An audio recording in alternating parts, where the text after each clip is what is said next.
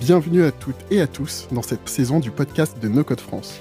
Nous sommes Jocelyne, Xavier et Benjamin, vos co-animateurs. Alors au fur et à mesure des épisodes, nous vous partagerons des portraits de nos codeuses et de nos codeurs, acteurs de l'association. Cet écosystème étant en plein essor dans la francophonie, les témoignages des uns et des autres contribueront à nous éclairer sur l'usage qu'ils ont de ces outils et de leur implication dans la communauté No Code France. nous vous souhaitons à toutes et à tous une bonne écoute. Bonjour à toutes et à tous. Aujourd'hui, nous avons le plaisir de, de recevoir Simon, qui en fait est une proposition entre guillemets de la part de Camille Blanchot, euh, qui représente Notion en France, qui, lors d'un épisode précédent. Donc, on est très content de recevoir Simon et de voir que cet effet euh, de communauté euh, fonctionne à temps plein pour recevoir nos nouveaux invités. Comment vas-tu, Simon, aujourd'hui? Salut Benjamin, je vais super bien et toi? Ça va très bien, je te remercie. Alors, bah, tu vois, j'étais vraiment content quand Camille m'a parlé de toi parce que bah, moi, je te connaissais pas avant. Donc j'ai cherché, j'ai un petit peu creusé euh, qu'est-ce que tu faisais, qui tu étais, et je trouvais ça génial en fait que Camille te tende la perche et qu'en plus, et je te remercie pour aujourd'hui, tu répondes par, la, positive de venir nous, nous rejoindre aujourd'hui. Donc est-ce que tu aurais la gentillesse de te présenter pour nos auditrices et auditeurs, s'il te plaît? Eh ben, écoute, avec plaisir. Déjà, merci Benjamin pour, euh, pour l'invitation, enfin pour le, de me recevoir aujourd'hui. Euh, donc je m'appelle Simon, moi j'ai 23, bientôt 24 ans et je suis euh, avec chez Allegria, Allegria Group, qui est l'une des agences les plus connues en France sur le no-code. Et je fais quasiment, voire que de l'automatisation. Donc avec des outils comme Airtable, Make, euh, bientôt N8N, Xano. Enfin voilà, il y a, plein de choses qui rentrent dans mon scope.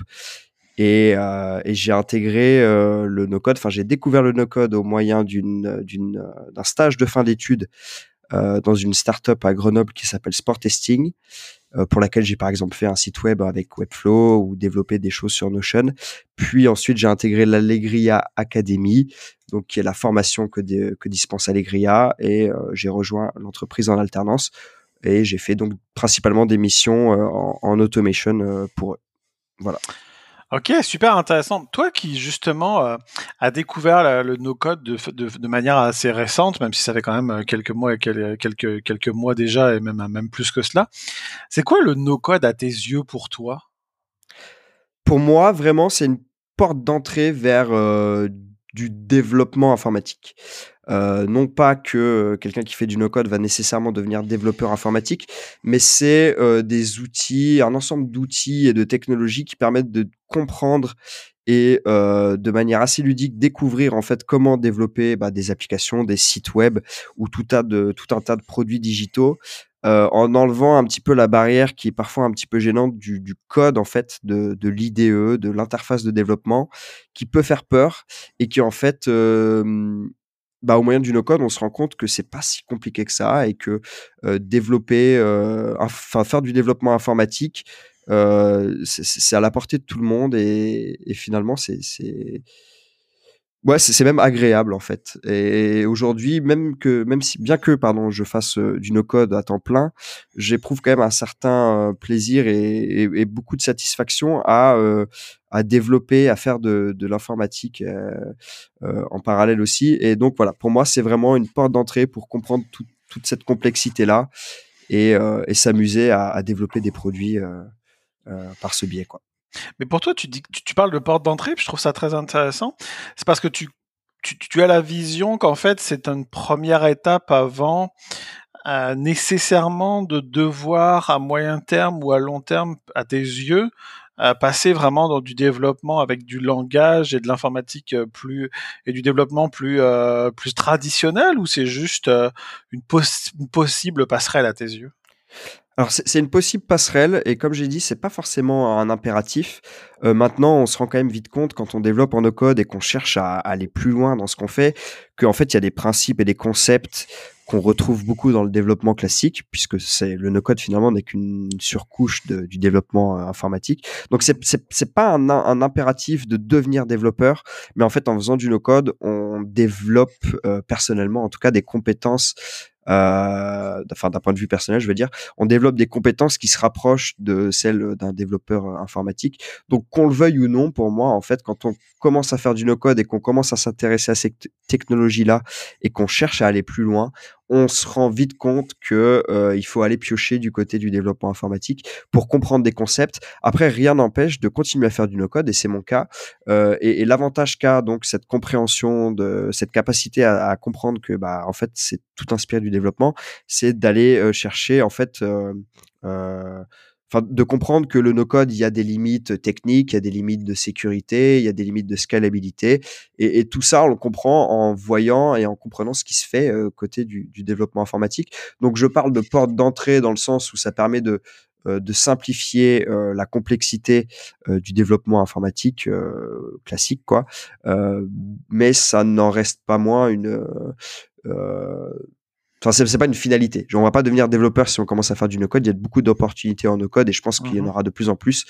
Euh, mais moi, je vois vraiment le parallèle entre les deux. Euh, plus, plus j'avance et plus je, plus je fais de choses, plus je, plus je le vois et plus je le sens et plus mes compétences, moi personnellement, s'orientent vers la technique euh, qui se rapproche du, du développement informatique. Donc pour moi, voilà, c'est pour ça que je le perçois euh, comme ça. D'accord. Non, c'est intéressant. Donc toi, pour toi, ton expérience, puis on est, on est vraiment pour, pour toi parler de toi, Simon, de ton expérience, ton, ton, ton vécu et ton ressenti. Puis c'est aussi ça qui permet à nos auditrices et nos auditeurs de se confronter à celui-ci, que ce soit en termes de, de, de vision, mais aussi d'expérience. En fait, toi, en te lançant dans nos codes, au fur et à mesure, tu as développé une appétence pour aller plus loin que des outils de programmation visuelle et carrément aller dans des, dans des concepts qui sont plus près de, de, euh, de l'ingénierie logicielle et du développement classique, si je comprends bien. Euh, ouais, c'est tout à fait ça. Euh, je me suis retrouvé euh, assez rapidement à, à par exemple devoir écrire des scripts en JavaScript, okay. à, à, faire du SQL, euh, à, à, faire de même des même au-delà de, de la technique pure du langage de de la conception de bases de données relationnelles euh, avec Airtable typiquement. Euh, et en fait, ouais, aller piocher, euh, c'est ça, dans, dans, dans de l'informatique, sans forcément la barrière du, de ce que je disais tout à l'heure, hein, de, de mmh. l'interface de développement qui pour le coup euh, rend les choses quand même assez agréables en no code. Euh, pour ma part, moi, tu vois, je viens de, alors peut-être que c'est une question que tu allais poser, mais oui. je viens du monde du marketing et, et, et, de choses beaucoup visuelles. J'ai beaucoup travaillé avec la suite Adobe, etc. avant, et, et c'est vrai que je retrouve quand même ces, ces, ces choses-là dans le no code, et je pense que ça m'a beaucoup simplifié. Euh, la barrière que je m'étais peut-être mise moi-même de me dire en fait le code c'est réservé à des gens qui sont très cartésiens, très euh, très mathématiques, etc. Alors qu'en en réalité ça ne l'est pas forcément. Non, mais je pense que ça fait tomber le mur psychologique euh, de, passer le pas, de se lancer dans du développement, dans le sens où les gens se disent, je voudrais créer une application mobile ou un site web. Voilà, faut que j'apprenne potentiellement du JavaScript, HTML, CSS. Ok, non, je peux faire ça avec Webflow. Ou je veux faire du back-end parce que je veux développer une logique. Oh là là, faut que je prenne un cours SQL, Python, voire même pire. Et là, les gens, ça, ça leur insurmontable et c'est totalement compréhensible. Alors qu'en fait, se lancer avec des outils de programmation visuelle, ben, ça leur donne le sentiment qu'ils en sont plus facilement capables. Puis en fait, s'ils ils aiment ça, ben, ils vont aller de plus en plus euh, creuser dans cette direction et en fait inverser le cycle précédent qui était euh, t'apprends à développer pour euh, créer un produit autre. Non, maintenant tu, tu, tu crées un produit euh, ou des, des, solutions avec des, des de, de, de, programmation visuelle. Et après, éventuellement, si tu aimes ça, puis tu as envie d'avoir d'autres compétences et d'autres possibilités, tu te mets un peu dans, de, dans certains langages de programmation en fait. Tout à fait d'accord. Et euh, je rejoins même euh, la vision de certaines personnes qui se disent c'est trop d'un coup. Effectivement, c'est trop d'un coup. Si on doit apprendre euh, en partant de zéro du Python, du JS, en fait, c'est beaucoup trop d'un coup parce qu'il y a trop de concepts liés euh, à ces technologies oui. qui font qu'on les a pas au début. En fait, on peut pas le comprendre. Et, et, tu vois, passer par Webflow pour après aller faire du JS, ça fait tout à fait du sens parce que Webflow te mâche euh, vraiment le côté HTML, CSS. Tu peux comprendre ces technologies de base en utilisant l'outil et tu as le, le, le, repère visuel derrière de voir ce que tu fais et donc de comprendre ce que tu fais et de pas avoir toute la galère de je dois mettre en place un serveur euh, sur euh, ma machine mmh. pour aller visualiser euh, le, le rendu de ce que je développe en HTML qui est globalement qui est que du texte. Et donc je, je pense vraiment que cette barrière à l'entrée elle est, elle est, elle est justifiée et que justement le no-code permet de, de la rompre Euh, et, c'est ça qui, pour moi, le rend vraiment intéressant. Et au-delà, au-delà de ça, ce que je disais un petit peu tout à, l'heure, c'est que je pense que les gens qui ont démarré par le no-code et qui vont évoluer euh, en tout cas, s'intéresser au développement informatique pour s'améliorer en no-code, vont avoir une meilleure maîtrise des limites euh, de chacun des outils qu'ils utilisent, une meilleure compréhension de ce que chaque outil permet de faire et, et, jusqu'où on peut aller avec chacun des outils, que ce soit Notion, Airtable, enfin on peut en citer, il y en a, il y en a des millions. Euh, et, et, donc je pense que c'est vraiment un, un, chemin idéal pour euh, euh que ce soit enfin que tu sois auto-entrepreneur ou, ou, ou, en entreprise ou quoi, euh, pour moi c'est vraiment un, un, chemin incroyable quoi voilà, c'est ça quoi. Non, c'est très intéressant et je te, je te rejoins beaucoup de, sur, sur, sur, cette vision. Euh, c'est vraiment, euh, c'est vraiment très intéressant. Je, je, suis tout à fait d'accord avec toi. Ça vous permet de, de, de rebondir un peu sur euh, quelque chose que tu as évoqué un petit peu avant, parce que là présentement, donc tu, tu, tu as été en formation en alternance chez, chez, chez Allegria, mais ce n'est pas aux autres sein de, de, Allegria que tu as découvert le no-code, si j'ai bien compris. C'est au cours d'une de tes expériences précédentes chez Sport Testing peut-être, là, là tu faisais plus de, de, de marketing que tu as commencé à l'utiliser? Raconte-nous comment tu l'as découvert justement.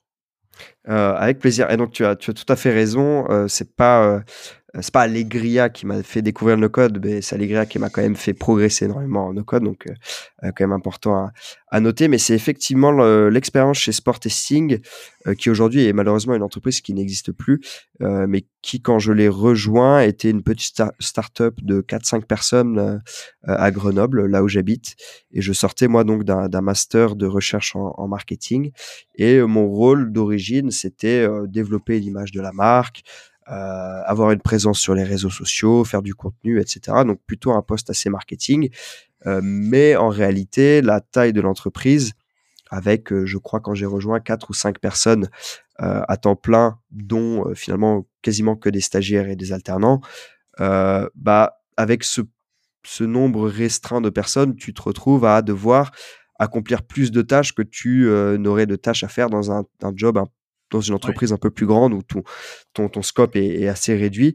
Et donc, en fait, rapidement, bah, c'était euh, les enjeux, c'était euh, euh, créer un nouveau site web, c'était développer un CRM, c'était euh, faire de l'acquisition et euh, sur des marchés qu'ils n'avaient pas encore testé avec leurs produits. Et donc en fait tout ça a impliqué que moi à mon échelle en tant que stagiaire qui a peu de moyens pour recruter du monde ou aller faire faire des projets par d'autres par des prestataires bah, en fait, c'était euh, comment je peux utiliser mon temps pour faire les choses qu'on me demande de faire sans avoir à passer par d'autres personnes, quoi, concrètement. Et donc, bah, ça s'est matérialisé par euh, le site web. J'ai entendu parler de Webflow, on va tester, on va voir ce que ça donne. Au final, le site web a été fait sur Webflow par mes soins. Euh, avec du recul, c'est pas le meilleur site web, mais c'est pas le pire site web non plus du monde. Et, voilà, j'ai mis le, pied là-dedans comme ça. Après, rapidement, il y a une Notion donc qui à l'époque, donc c'était je ça doit être 2020, ouais, 2020-2021. Notion était en train d'exploser. Euh, c'était l'époque où on savait pas trop encore comment bien l'utiliser. Aujourd'hui, pour moi, l'usage de Notion est quand même un peu plus clair sur euh, sur ce qu'il peut faire par rapport à d'autres outils. Mais c'était vraiment en mode qu'est-ce qu'on peut faire avec Notion? Donc, on a fait euh, avec un, un, un, collègue à moi qui aujourd'hui est mon, est mon colocataire, on a fait un, un, CRM entier sur Notion où on allait récupérer des entreprises euh, dans le sport, on les rentrait euh, dans le CRM qu'on avait fait sur Notion. Donc, on faisait un suivi d'email, on réfléchissait ensemble à comment on peut faire des alertes, machin. Et, quand on commençait à se poser ces réflexions-là, moi j'ai commencé à, regarder côté make euh, parce que j'avais aussi toute la partie gestion de contenu, publication de contenu sur les réseaux sociaux, et je trouvais que je perdais beaucoup de temps à euh, euh, faire mon planning sur Notion et copier-coller toutes mes infos dans LinkedIn. Et donc là, Make typiquement, bah, ce serait un outil formidable pour ce, ce, genre de cas d'usage, mais j'avais pas les compétences encore d'être capable de faire ce genre d'opération parce que même si ça paraît très simple, il y a beaucoup de choses qui rentrent en compte euh, dans euh, faire euh, passer de Notion à LinkedIn automatiquement ou sur d'autres réseaux des contenus. Donc j'avais un peu buté là-dessus. Et, euh, et, en parallèle, bah, tout, toutes ces avancées, toutes ces découvertes sur ces outils m'ont fait me rapprocher de la sphère no code en France. Et quand on parle de sphère no code en France, bah, Allegria arrive quand même assez rapidement euh, sur le, en premier dans les résultats mmh qu'on a quand on cherche du no code en France. Et donc, j'ai découvert via LinkedIn qui lançait une formation, j'ai postulé, j'ai été intégré.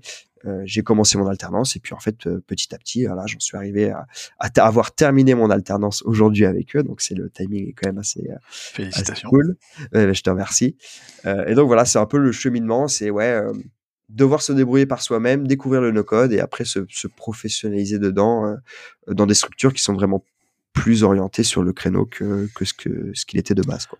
Ok, je comprends. Moi, je suis curieux quand même parce que si, si j'ai si j'étais attentif, et je pense l'avoir été, t'as fait quand même un master en marketing. Donc c'est quand même, t'as quand même poussé les études assez loin, même si on peut trouver, on peut, je dirais qu'on peut allier marketing et no code, notamment par l'aspect automatisation et ce genre de choses.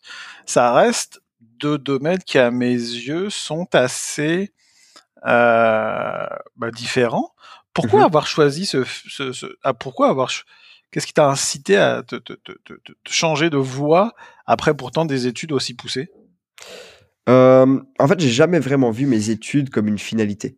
Euh, Si on devait reprendre depuis le début rapidement, j'ai démarré par un DUT en multimédia. Donc là, j'ai fait vraiment beaucoup de choses comme de la création graphique, de la communication, de l'audiovisuel, même du développement web en fait euh, à cette époque.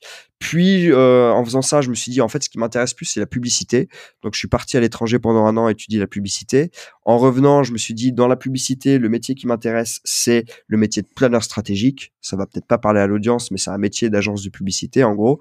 Euh, donc je suis allé à Paris faire ça. Puis je me suis dit en fait ce qui me plaisait dans ce métier c'était vraiment l'approche faire de la recherche consommateur pour en déduire des choses, pour adapter le message de la marque. Donc, euh, je retrouvais pas ça dans mon métier là actuellement en stage. Je vais aller retourner dans mon Grenoble d'origine et je vais faire un master à l'IAE de Grenoble qui est orienté vraiment recherche marketing à fond. Euh, et ça m'a beaucoup plu, mais euh, ce qui m'a, ce qui a déclenché, c'était vraiment, ce qui a fait le pont, du coup, c'était vraiment ce stage chez Sport Testing, euh, parce qu'il y avait un stage qui était euh, pas forcément obligatoire, mais que j'ai souhaité faire à la fin de ce master. Euh, et euh, c'est là qu'en fait, en fait, ça s'est enchaîné euh, naturellement, je dirais. Et, et, le pont, il est fait entre euh, l'appétence, je dirais, pour le pour le côté business qui est plus lié au marketing et être capable de euh, bah de vendre en fait, d'intéresser de, de, des gens à un produit et de les amener vers un produit. Et le côté tech qu'on retrouve dans le no code qui se rapproche du, du, de l'informatique mais qui est pas si éloigné du marketing dans le sens où tu peux rapidement sortir des, des idées, des produits. Euh, et si tu as la compétence technique d'aller euh, euh, intéresser une cible par rapport à ton produit et de savoir quelles personnes sont venues sur ton site ou à quelle étape de ton funnel certaines personnes sont, parce que tu as la technique de traquer quelqu'un et les, étapes qu'il fait sur ton site, en fait, les deux se rejoignent pour moi beaucoup à, à ce niveau-là. Et on le voit même là chez Allegria dans le rôle que j'ai et dans les missions que je fais, je travaille énormément avec l'équipe marketing euh, en interne parce que euh, bah, nos, nos fonctions se croisent énormément. Euh, et donc, et donc en fait, ouais, je, ça paraît dit comme ça, ça paraît quand même assez éloigné. Mais en réalité, et tu l'as, tu l'avais très bien dit par le fait que le marketing devient de plus en, de plus, en plus pardon, automatisé, le pont est finalement euh, assez logique. En tout cas, moi, dans mon parcours, ça l'a été. Et, euh, et, je pense même que on peut l'étendre à tout type de métier aujourd'hui, euh, ce pont, parce qu'on voit que la, plupart des métiers en entreprise ont une part automatisable, euh, ont une part qui va se rapprocher du no-code à un moment.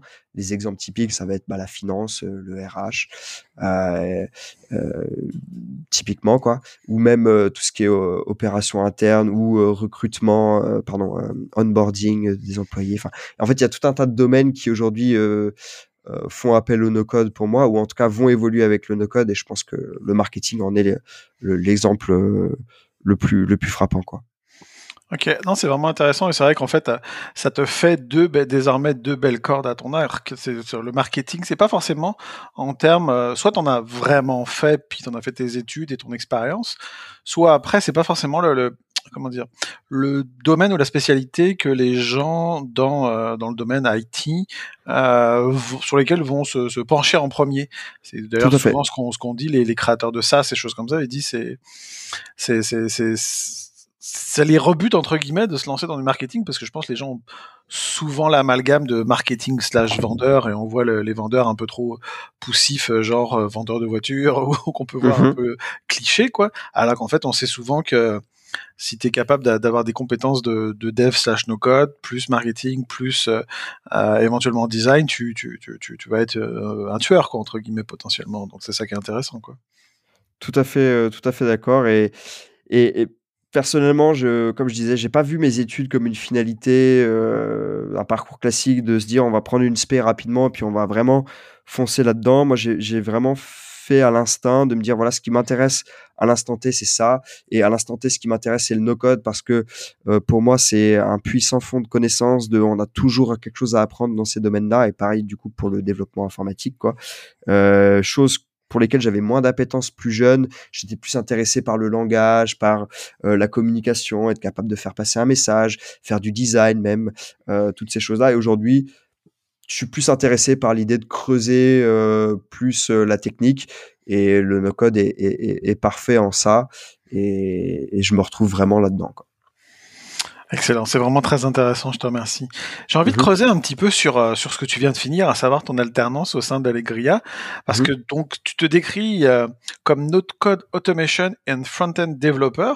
on a, on a de, de, de, comme on a dit un petit peu au début, de, une perspective euh, classique de développement, mais aussi de, de nos codes. Alors moi, j'ai envie de savoir un petit peu plus euh, ton, pourquoi est-ce que tu as choisi Allegria? Pourquoi ce mode de formation? Parce que je sais qu'il y a, d'autres d'autres modes, euh, sauf de ma part, il y a aussi des bootcamps ailleurs que chez Allegria. Et puis, ben, une fois, une fois cette formation euh, finie avec eux, dans, dans quel, quel, quel, avenir tu te vois à, à, court et moyen terme au sein du no-code? Je sais que ça fait beaucoup de questions en une seule fois, celle-là.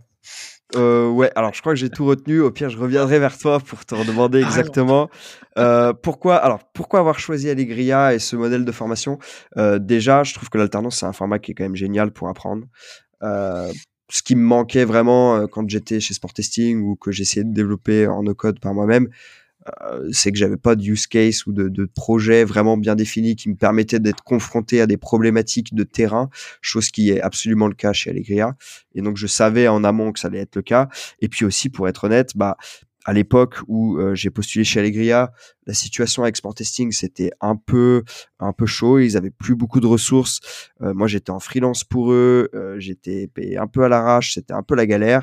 Et j'ai vu en Allegria un moyen de me dire bah en fait, le marketing, la com, c'est cool, mais c'est pas ce que j'ai envie de faire maintenant. J'ai vraiment envie de creuser l'automne, j'ai vraiment envie d'aller plus loin dans Make, plus loin dans Airtable et tout.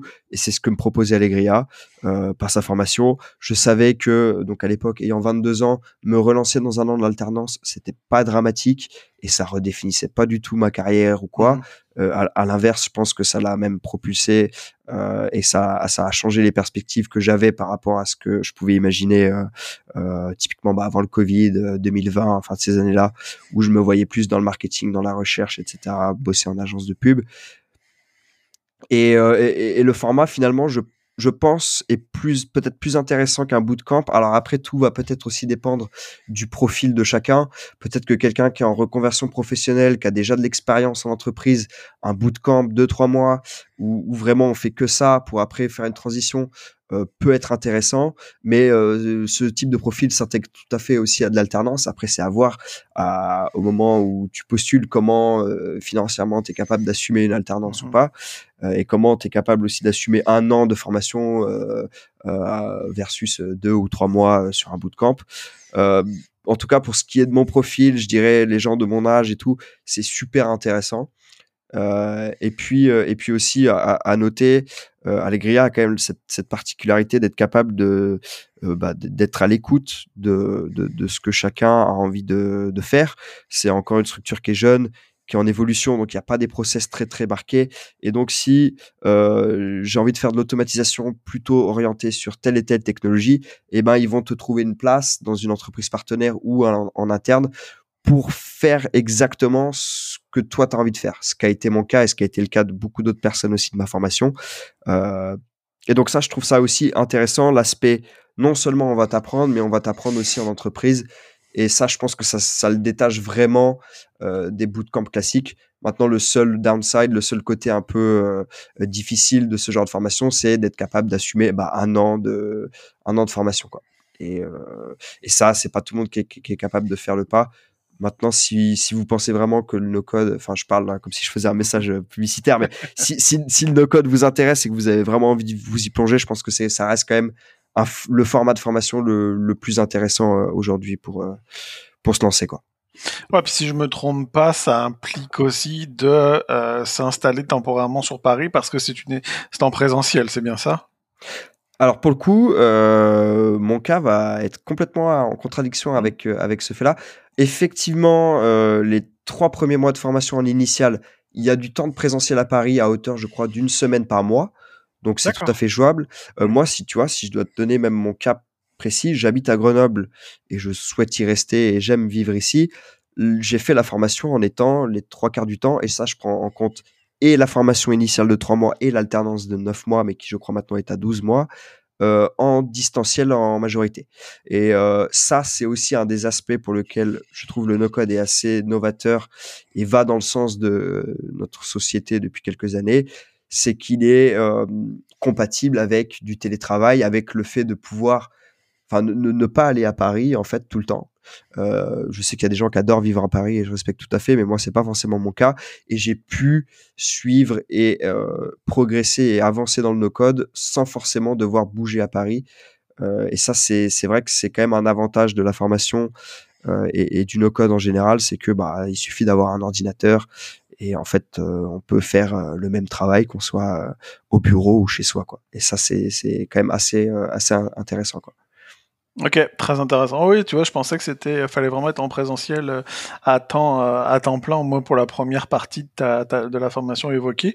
Donc c'est intéressant cet aspect, euh, cet aspect hybride en fait. Puis comme tu dis, une semaine par, une semaine par mois, ça, ça reste jouable. T'as pas besoin de t'engager sur sur des logements. Tu peux toujours essayer de solliciter des amis ou du réseau pour pour t'héberger les, les 4 4 5 nuits quoi. Tout à fait. Moi, j'allais en auberge de jeunesse, tu vois. J'y vais même toujours euh, actuellement pendant le cadre de, de mon alternance là. Et euh, j'ai rencontré plein de monde. Et c'est un format que moi j'ai beaucoup aimé. Donc même, euh, ouais, en fait, c'est c'est même un format hyper intéressant, je trouve, parce que ça permet de pas de faire deux, deux réalités, mais de se dire voilà là je vais à Paris pendant une semaine, ça va être différent, je sais que j'y vais, etc. Et ça n'implique pas le tout toute la logistique de devoir déménager pour une formation, etc. Ça reste assez flexible. Et ça, c'est ça, c'est très fort. Ok, je suis curieux parce qu'en fait c'est un petit peu aussi ça qui, qui nous a amené à cette, à cette rencontre d'aujourd'hui.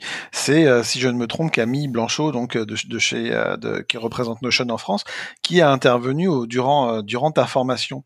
Et cette formation, comment elle est structurée? C'est quoi le, le, cheminement pour les personnes qui se lancent dans cette formation pour commencer le no-code, quels sont les outils que vous voyez, que vous apprenez, avec quelle, quelle, évolution. Est-ce que tu peux nous en dire plus? Euh, ouais, carrément. Donc déjà, oui, Camille était intervenue donc sur un module euh, euh Notion. Euh, on a fait, euh, on a fait plusieurs choses. On a fait du front avec Notion, euh, super SO pour ceux qui connaissent. On a fait modélisation de base de données avec Notion. Enfin, voilà, on a, on a appréhendé l'outil. Sinon, la formation en tant que telle, donc elle fonctionne comment? Allegria Academy, c'est donc 15 mois maintenant de formation. Tu as 3 mois de formation initiale. Donc là, tu fais du lundi au vendredi, tu fais que des cours. Tu as divers intervenants. Donc nous, moi, j'ai fait le, la toute première, euh, tout premier batch de formation. Euh, depuis, ça a évolué. Je sais qu'ils ont renforcé beaucoup d'aspects pédagogiques, etc. en interne. Euh, donc, donc c'est beaucoup plus structuré que l'expérience que moi j'ai eue. Mais on a eu donc du Webflow. on a eu, on a démarré même par du développement informatique. Et ça, je trouve que c'est très intéressant de faire ça parce que tu mets les bases de comment ça marche et après tu passes sur des outils no code et là c'est beaucoup plus simple de comprendre ce que chaque outil fait. Donc on a par exemple eu un module HTML CSS, on a eu un module JavaScript, euh, on a fait du SQL et après on est passé donc sur Webflow, Notion, on a fait aussi euh, quelques outils de développement d'applications natives et PWA comme Adalo, euh, Glide. on a fait du Airtable évidemment avec Noam. Euh, pour ceux qui connaissent Noam, c'est l'un des formateurs les plus connus quand même sur Airtable en France. On a fait du Make avec Vincent de Creacity. On a fait, je sais pas si on a fait du Zapier pour le coup, euh, mais voilà, en fait, on, regarde beaucoup d'outils en tronc commun, et après on choisit une spécialité. Donc il y a euh, Full Stack, donc là ça va être plus Bubble. J'en ai pas parlé jusque là, mais parce que moi personnellement j'ai un problème avec cet outil. Donc il y a une spécialité Full Stack Bubble. Il y a la spécialité Automation euh, avec Make Airtable principalement. Euh, et potentiellement N8N à terme. Voilà, les outils vont évoluer de toute façon. Et il y a également l'aspect front qui, je crois, est moins proposé maintenant parce qu'il y a moins de demandes, mais qui là va être plutôt donc euh, principalement Webflow. Et voilà, en gros, ça se matérialise comme ça, donc trois mois comme ça, et après 12 mois d'alternance donc, comme je disais, il y a toutes les entreprises partenaires d'Allegria, il y en a, un paquet qui font du no-code en interne ou qui souhaitent développer du no-code. Donc, il y a tout type d'entreprise, de la startup à des, à des groupes plus grands, avec soit des missions intégrées déjà dans des structures où il y a du no-code qui est présent, ou vraiment quelqu'un qui vient en alternance pour développer le no-code en entreprise. Donc là, vous avez quand même la liberté de vous dire qu'est-ce qui m'intéresse le plus, moi, en termes de projet. Est-ce que j'ai vraiment envie d'être accompagné par une équipe déjà, ou est-ce que j'ai envie de monter moi-même en compétences euh, au sein de l'entreprise et faire évoluer les process euh, par moi-même.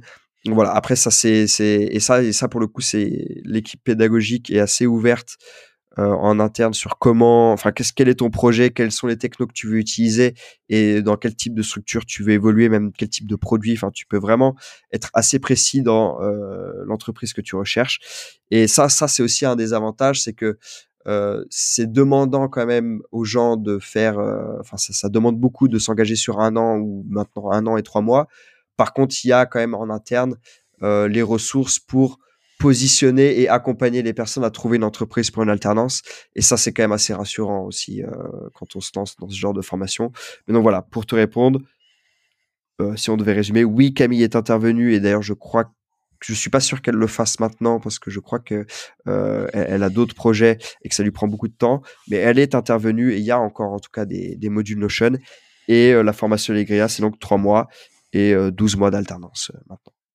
Ça, c'est intéressant parce que, comme tu dis, l'alternance, c'est une, une formule euh, euh, spécifique, mais très intéressante parce que ça alterne aussi bien l'aspect euh, théorique qu'on peut y voir dans l'enseignement, mais aussi l'aspect très pratique et expérience entrepreneur entre, ben, en, entreprise, pardon. Mmh mais on se fait, on est dans notre écosystème, nos codes, et j'ai un petit peu envie de dire parfois microcosme, mais justement l'alternance, ça se fait dans une entreprise. Donc tu me dis qu'il y a vraiment pas de difficulté à placer entre guillemets des alternants dans des entreprises autres que Allegria afin de, valider cette formation, euh, euh, comme tu as pu le, constater en fait. Alors pour le coup, ce qui est assez marrant, c'est que mon projet d'alternance, c'était vraiment automatiser les process de l'académie. Donc tout ce qui est relation entre entreprise et candidat, ça a été l'une, enfin des, tâches très importantes dans mon travail. Donc je suis vraiment plutôt bien placé pour le dire. Et, et ouais, moi j'ai peu de cas de personnes qui n'ont pas trouvé l'alternance pour démarrer la formation. Quasiment 100%, je crois, des candidats qui ont été acceptés ont été placés en entreprise. Euh, alors au début, il y en avait plus chez Allegria que dans d'autres entreprises parce que je pense que les, euh, les partenariats n'étaient euh, pas encore bien mis en place, donc il y a eu plus d'alternance chez Allegria. Mais aujourd'hui, ouais, je crois qu'on a une base avec 900 entreprises partenaires. Enfin, il y a, ah c'est énorme. Donc, et, et, comme je disais, ça, ça permet une certaine quand même marge de manœuvre pour aller cibler l'entreprise et le candidat qui correspondent.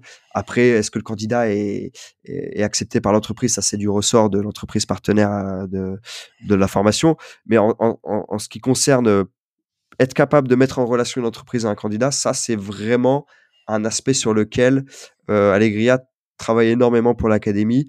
Et je trouve que c'est très intelligent parce que ça enlève un des freins principaux de l'alternance qui est de trouver une entreprise.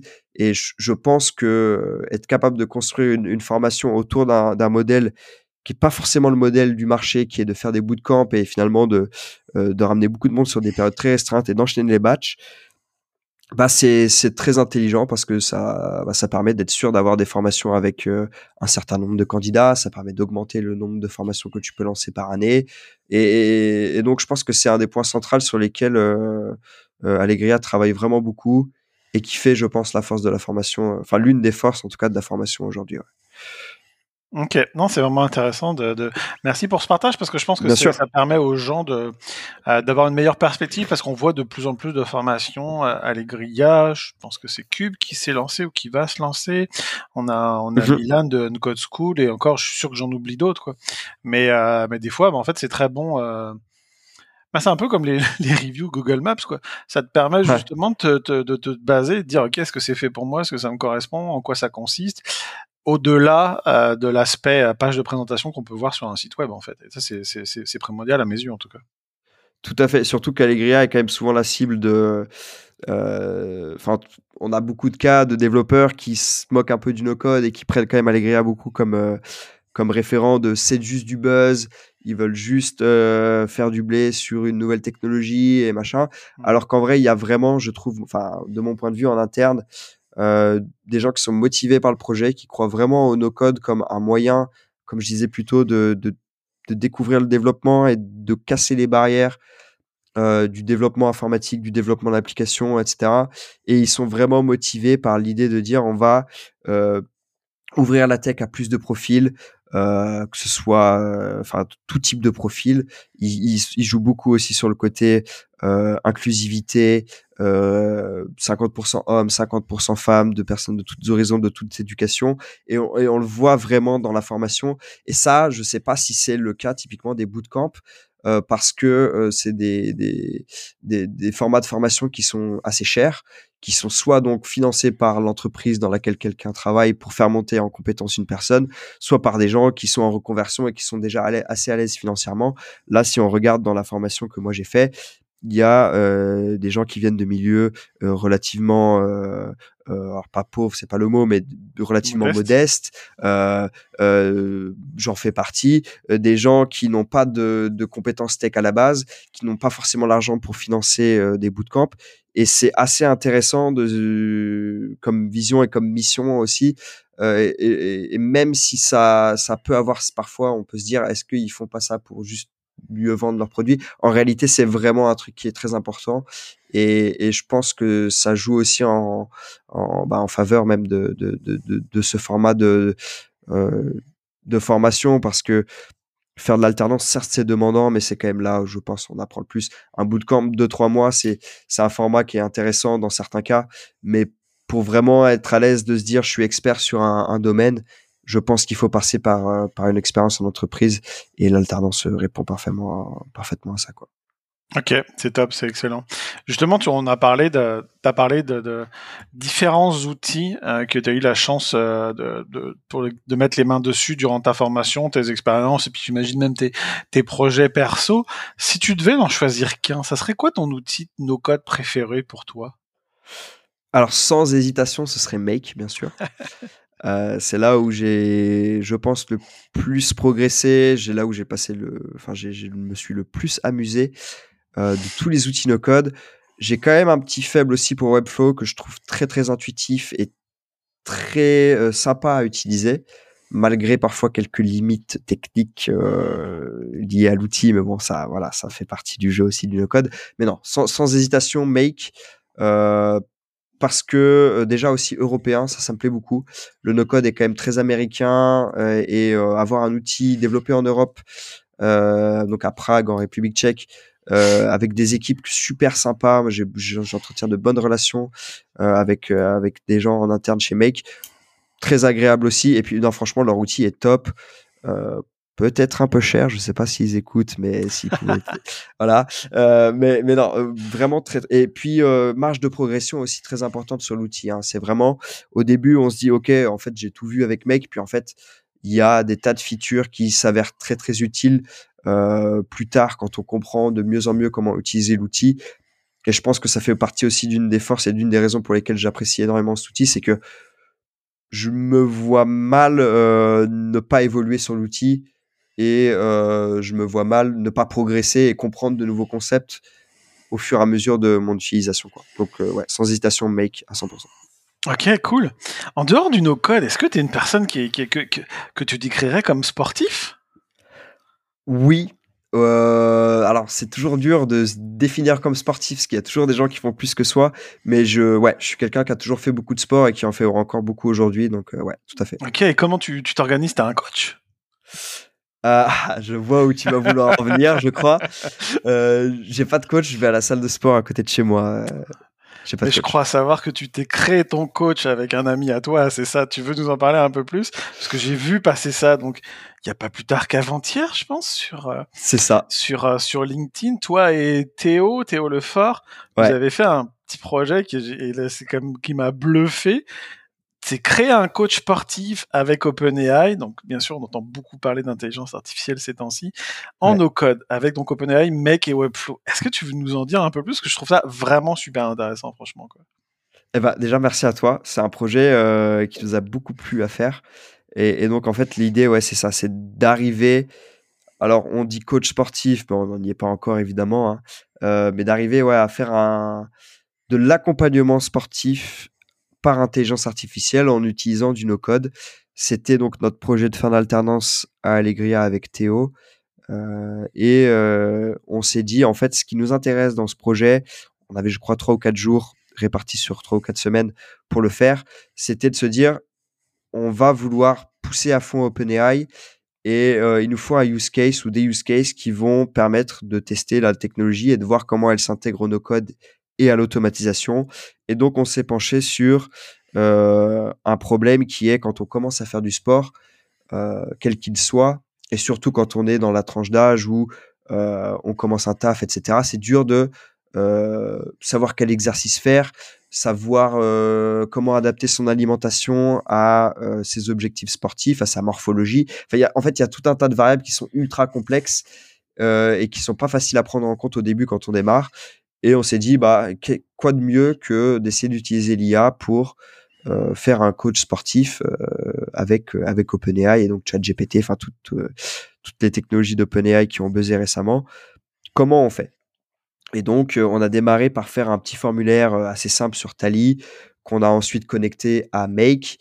Et au sein de Make, on fait une requête à l'API d'OpenAI en lui passant un prompt qui a été finalement la partie du projet qui nous a demandé le plus de temps optimiser la demande et la requête qu'on fait à OpenAI, ça paraît bête, mais comment on formule la demande et quels paramètres on met pour avoir les réponses les plus probantes et les plus fiables à chaque requête.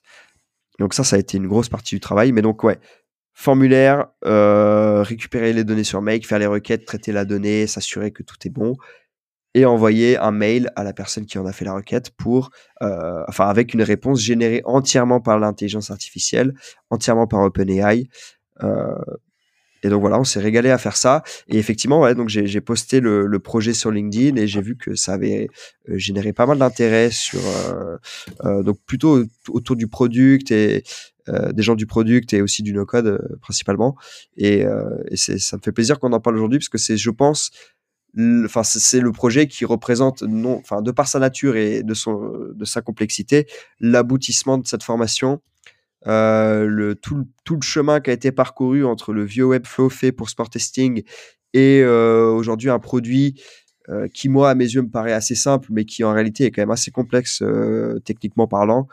Et, et c'est un très bon cas d'usage, en tout cas un premier pas vers ce qui sera euh, possible de faire en intelligence artificielle euh, demain, parce qu'il n'y a pas qu'OpenAI, il y a tout un tas d'intelligence artificielle qui, qui commencent à émerger et qui vont, je pense, nous permettre d'être beaucoup plus rapide et efficace sur la manière dont on développe des produits euh, que ce soit en no-code ou, même en développement classique. Je pense qu'on peut vraiment dire que ça a buzzé là. Je, je, sans commentaires, sans dire réaction, les gens étaient super intéressés, bluffés.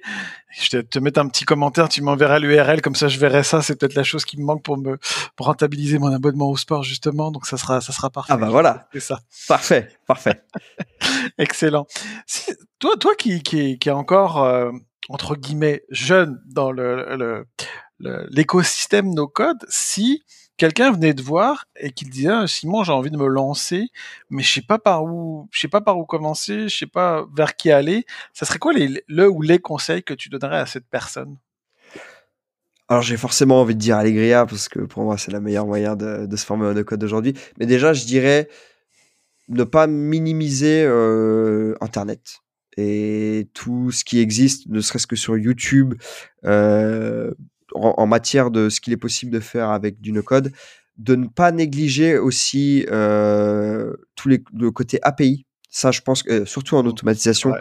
lire des documentations, euh, c'est pénible, mais c'est là qu'on comprend comment ça marche vraiment. Euh, donc, ne pas minimiser et surtout ne pas se dire, je pense, enfin, avoir une posture de je suis prêt à me challenger techniquement, je suis prêt à sortir du cadre du no-code et de, de la programmation visuelle et, euh, et, je vois pas le no-code comme euh, un moyen de ne pas faire du code et de m'éviter de faire de la technique. Parce que si on veut vraiment mobiliser les technologies à leur plein potentiel, il faut passer par cette étape-là. Et j'insiste vraiment là-dessus parce que j'ai pas le sentiment encore que ce soit un discours qui soit très présent. Je pense que c'est important de le mentionner aux personnes qui vont démarrer. Oui, le no-code, c'est un moyen de, de simplifier beaucoup de choses techniquement parlant. Par contre, si on veut vraiment être à fond euh, sur les technologies et progresser, il faut passer par ces étapes-là, de, se challenger techniquement et d'aller voir un peu plus loin que ce que font les outils. Euh, mais donc, pour, ouais, pour résumer, YouTube, il y a vraiment beaucoup de choses. il y a encore, je trouve, peu de ressources à la comment s'appelle Stack Overflow sur le no-code. C'est difficile parfois de trouver des réponses à des problèmes sur Make ou sur Airtable parce qu'il n'y a juste pas la ressource encore sur Internet. Euh, mais donc, et pour faire l'ouverture avec tu as dit avant, ne pas hésiter aussi à utiliser l'intelligence artificielle aujourd'hui pour pour s'aider. Euh, en no code, ça marche. Je l'ai fait. J'ai eu des réponses. Euh, maintenant, c'est vrai que si on est capable de quand même d'aller poser des questions un peu plus proches du développement informatique, on aura des meilleures réponses, c'est sûr. Mais voilà, Internet, euh, les formations, il y a Allegria, mais il y en a d'autres aussi. Hein, tu les as cités, Uncode School. Euh, je sais plus l'autre que tu as cité, Cube, qui lance sa formation. Ce sont des possibilités. C'est Builders, il me semble qu'ils vont lancer. Je sais pas si c'est lancé ou si ça va se lancer. Et je pense que le nom c'est Builders, mais comme tu dis, c'est c'est les trois noms qui me viennent en tête parce que c'est les mm. plus, c'est peut-être les plus visibles. Ce qui veut pas dire que c'est les seuls. Hein, donc. Tout à fait. Donc euh, non non non, c'est c'est vraiment intéressant. Mais c'est vrai que tu vois j'ai il y a jamais, je sais qu'il y a eu des tentatives, mais il y a jamais, euh, comment dire, un site ou une plateforme qui est, est devenu le Stack Overflow du no-code. Je sais qu'il y a eu des tentatives, surtout d'un point de vue au niveau de, des communautés anglophones, mais à ma connaissance, il n'y en a aucune qui a, qui a pris de l'ampleur. Quoi.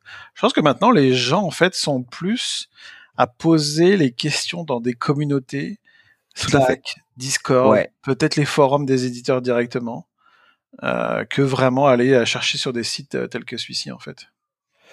Tout à fait d'accord. Et d'ailleurs, c'est vrai que j'ai pas pensé à, le mentionner, mais le Slack No Code France, peut-être encore actuellement la plus grosse communauté no code dans le monde.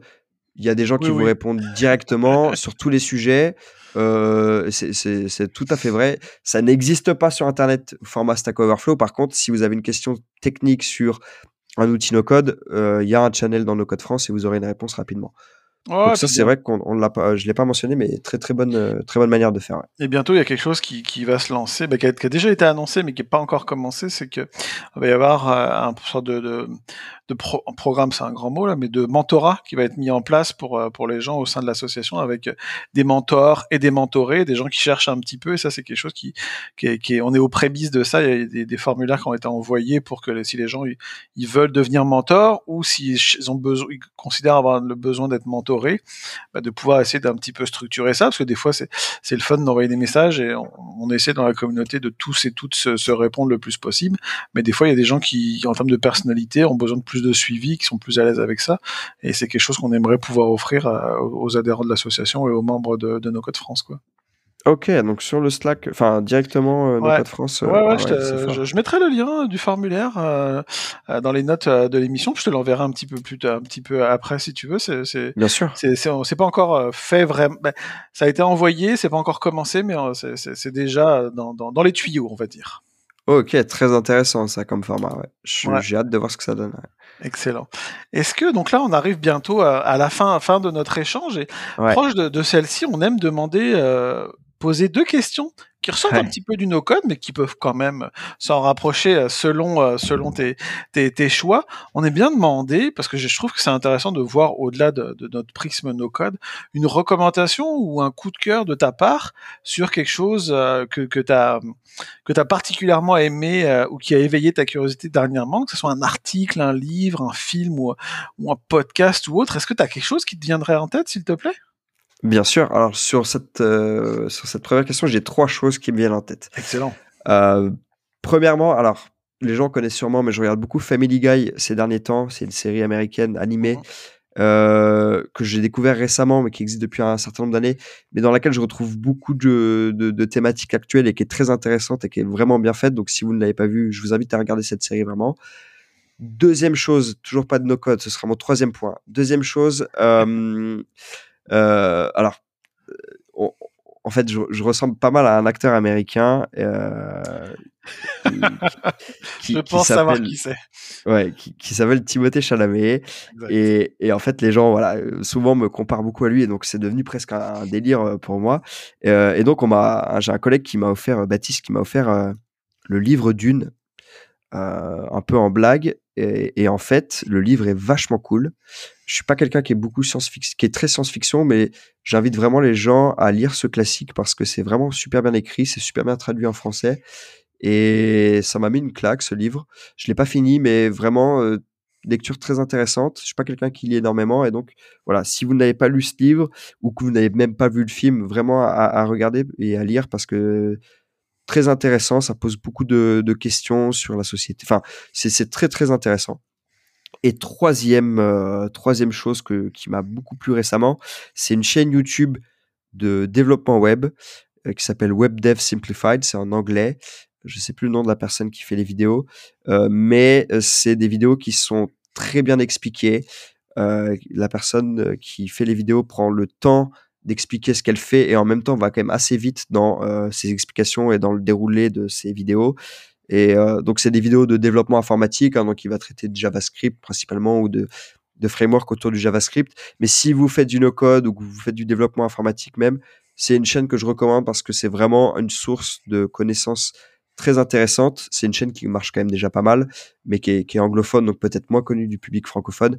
Et vraiment, j'invite les gens euh, qui s'intéressent aujourd'hui bah ouais, au no-code à, à, aller voir ces vidéos-là. Peut-être qu'au début, euh, c'est galère de comprendre ce que la personne fait. Par contre, rapidement, on arrive à faire des parallèles entre ce qu'on fait en no-code et ce que lui fait sur des technologies de développement informatique. Et donc, on, on c'est vachement intéressant de, de suivre euh, cette, euh, cette chaîne-là. voilà, c'était mes trois recommandations de de choses qui m'ont plu récemment. Tu as eu le courage de lire d'une le livre, parce que dans mon souvenir, c'est un méchant pavé quand même, le livre. Hein. c'est assez énorme, ouais. Je crois que ça fait 8, 8 ou 900 pages. Euh, C'est lourd, mais par contre, c'est vraiment. Euh, c'est assez unique dans la manière dont c'est écrit. Et j'invite vraiment les gens à. Tu l'as lu, toi, peut-être, Benjamin? Non, j'ai pas eu ce courage. J'ai beaucoup de gens qui m'ont dit que c'était bien. Moi, j'ai euh, juste, ça va trahir mon âge, mais c'est pas grave. Il y a quand même deux films. Il y a le plus récent avec Timothée Chalamet, et puis il y a celui qui date. Donc, je viens de regarder en même temps qu'on se parlait de 1995, David Lynch, donc un très grand réalisateur.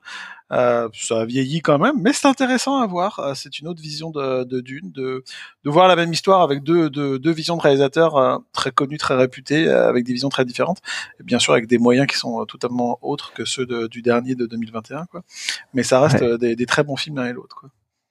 Ok, bah pour le coup, j'ai pas vu le, le premier. Effectivement, on m'a dit, bah ayant vu le, la version plus récente, euh, c'est pas forcément utile que tu aies voir la première, mais euh, je pense que les deux font une, quand même une bonne représentation de ce qui est dans les livres, quoi. De ce que j'ai vu, en tout cas, des extraits. Au-delà de Dune, en fait, c'est du David Lynch. Donc, David Lynch, c'est un univers. À l'instar, un petit peu, euh, puis je dis ça, c'est vraiment, je suis pas du tout un cinéphile, là, faut pas, mm-hmm. je vais pas écrire des chroniques d'en première, je sais même pas s'il prend toujours, d'ailleurs. Mais, euh, non, mais c'est un univers, euh, David Lynch. C'est un petit peu comme Tim Burton. Les films de Tim Burton, c'est un univers. David Lynch, euh, c'est un univers, donc c'est très particulier. Hein. Faut, faut penser. Euh, je me rappelle plus là, qui a, je me rappelle plus les séries, mais euh, c'est très intéressant parce que c'est un autre euh, rythme. Visuellement, c'est très différent. Donc, euh, c'est quand même intéressant. C'est quand même un beau film, mais c'est uh-huh. beaucoup plus lent. C'est moins dans le, le c'est moins spectaculaire en termes de visuellement euh, que le Doom 2021, mais c'est quand même très intéressant à, à voir euh, comme film quoi. Bon, 1984, ça a quand même relativement vieilli, je pense maintenant, si, si on se remet dessus là. Donc, euh... Ah, c'était 15 ans avant ma naissance, ouais. Ok, donc là tu me, tu me fais sentir voilà. définitivement mieux. J'ai senti que c'était. Tu en as parlé un peu plus ah, tôt, attends. je me suis dit, je vais ajouter une petite couche. Je... 15 ans avant ta naissance, 84. Ouais, donc en fait, quand t'es né, je passais mon bac. Ok, c'est cool. Ouais. Et quand je suis né, euh, la France avait déjà gagné sa première Coupe du Monde aussi. Ok, on va arrêter là. Voilà. Alors, toute dernière question. Qui est-ce que tu aimerais, toi, entendre prochainement euh, comme invité euh, dans ce podcast qui, ça te ferait, à qui tu as envie de, de tendre la perche? Euh, alors déjà, bah, mon acolyte euh, Théo du, de, du projet de, de fin de, de formation, c'est quelqu'un que bah, du coup j'ai rencontré au début. Vraiment quelqu'un de super énergique, il a beaucoup d'idées. parfois un peu trop même. Euh, il, a vraiment beaucoup, beaucoup de projets en tête. Il est très déterminé et euh, c'est quelqu'un qui est très intéressant. Donc, je serais curieux de voir, de le voir, de l'entendre du coup plutôt sur sur ce podcast. Ensuite, je serais très intéressé d'entendre Thomas, Thomas Bonenfant aussi, bon, qui pour le coup est donc mon manager chez Allegria, cofondateur d'Allegria. Euh, mais euh, au-delà de vraiment la relation professionnelle qu'on a, c'est vraiment quelqu'un de bien et il a beaucoup de bonnes idées aussi. Il est à l'écoute des gens et euh, on sent qu'il est motivé et animé par le projet euh, du No-Code et d'Allegria.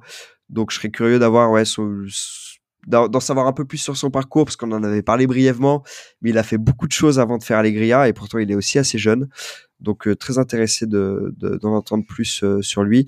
Et puis un, autre collègue chez Allegria qui s'appelle Hugo, Hugo Cornu, qui lui fait plus du growth, du marketing, mais s'intéresse de plus en plus au no-code. Enfin, en tout cas, il fait de plus en plus de scénarios d'automatisation et tout. C'est quelqu'un qui touche à beaucoup de sujets, qui est très intéressant et très intéressé et euh, qui est sûrement l'une des personnes les plus motivées que j'ai vues de ma vie euh, dans son travail et, et, je pense qu'il aurait beaucoup à, dire. Et il a une vision lui vraiment euh, enfin je saurais pas la décrire mais il a une autre vision du no code que, que, la mienne typiquement. Il est il est peut-être moins orienté technique et plus orienté produit. Enfin c'est quelqu'un qui, qui, est dans l'équipe marketing hein, donc il a aussi cette vision là euh, mais c'est intéressant. Je pense qu'il serait très intéressant à interviewer aussi euh, et, voilà, je pense que c'est vraiment les trois personnes qui me viennent en tête euh, instinctivement. Donc, euh, je serais, je serais ravi d'écouter leur podcast en tout cas. Bah, c'est excellent. On leur fera, on ne manquera pas de leur faire un petit clin d'œil lors de la publication de ce de ce podcast, en espérant que que ceci que ceux-ci euh, saisissent la balle au bon et qu'on ait la chance de pouvoir euh, les recevoir dans un prochain épisode. Mhm. Ça conclut l'épisode d'aujourd'hui. Euh, je voulais te remercier vraiment d'avoir pris le, temps d'être avec nous aujourd'hui. Ça m'a fait vraiment plaisir d'en apprendre plus sur toi, sur ton parcours, sur ton expérience chez Allegria, sur ta vision du no-code. C'était vraiment top. Je te remercie beaucoup, Simon. Merci euh, à toi, Benjamin. C'était un plaisir d'être là euh, ce soir. À très bientôt. À bientôt. Merci d'être resté jusqu'au bout. Vous retrouverez tous les liens utiles dans la description de chaque épisode. N'hésitez pas à nous rejoindre sur le Slack de No Code France et également, si vous le souhaitez, sur la page LinkedIn de l'association. À bientôt pour un nouveau portrait de nos codeuses et nos codeurs.